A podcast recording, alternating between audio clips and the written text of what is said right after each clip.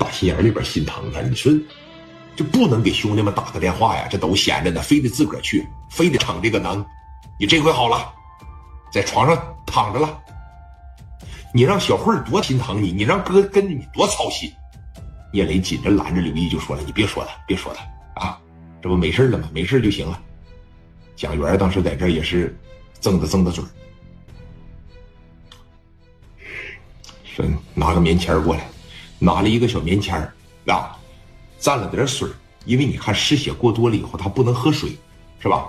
在他这个干枯的嘴唇上，当时就蘸了蘸，哎，拿着毛巾呢给他擦了擦。就是你现在听着，再渴你不能喝水，知道吧？你要喝水的情况下，你是它不利于你恢复，你会出事的，知道吗？哥，你跟我出来一下子。当时这一站起来啊。刘毅就走了两步，回头就说了：“你好好给我养着啊，听着没？等过几天我回来的时候，等过一段我回来的时候，我希望你能站起来，啊！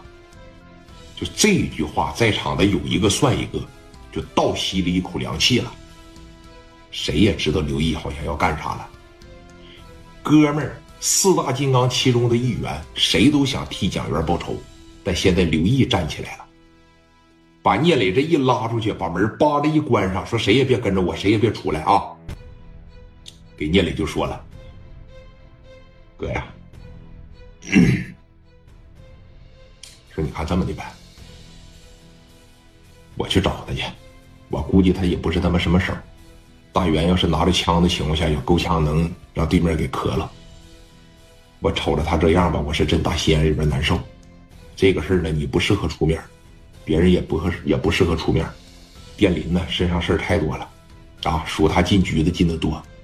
就我这身上吧，稍稍微微还那个，还那啥一点。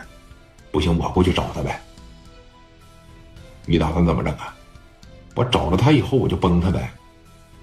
我想个法，你跟谁呀？我自个儿去。你自个儿去啊？有把握吗？有把握。你听着，留意啊！现在绝对不是说你逞能的时候。如果没有这个金刚钻，你可别揽这个瓷器活。而且下手一定要有点分寸，听着没？咱可别说崩没一个。磊哥，我问你这么一句话啊：如果说蒋元让打没了的情况下，我要去，你还会说这些话吗？嗯，咱就当蒋元死了，就当他死了一回了。我去了以后怎么做呀？你就别管了，我肯定得给蒋元把这个仇报了吧，行吗？打完他我就跑。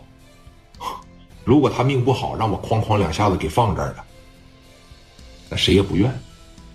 如果说他命硬，我打他两枪他也死不了。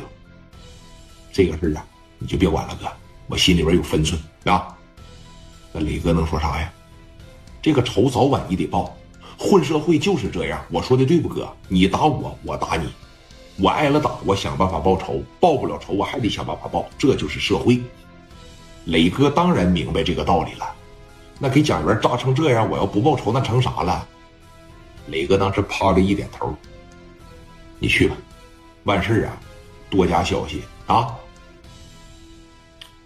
行，反正啊，对面那伙人也没见过我，他见过蒋元，见过王群力。我去了以后呢，也比较好下手。你打算用什么样的方法呀？一会儿你就知道了。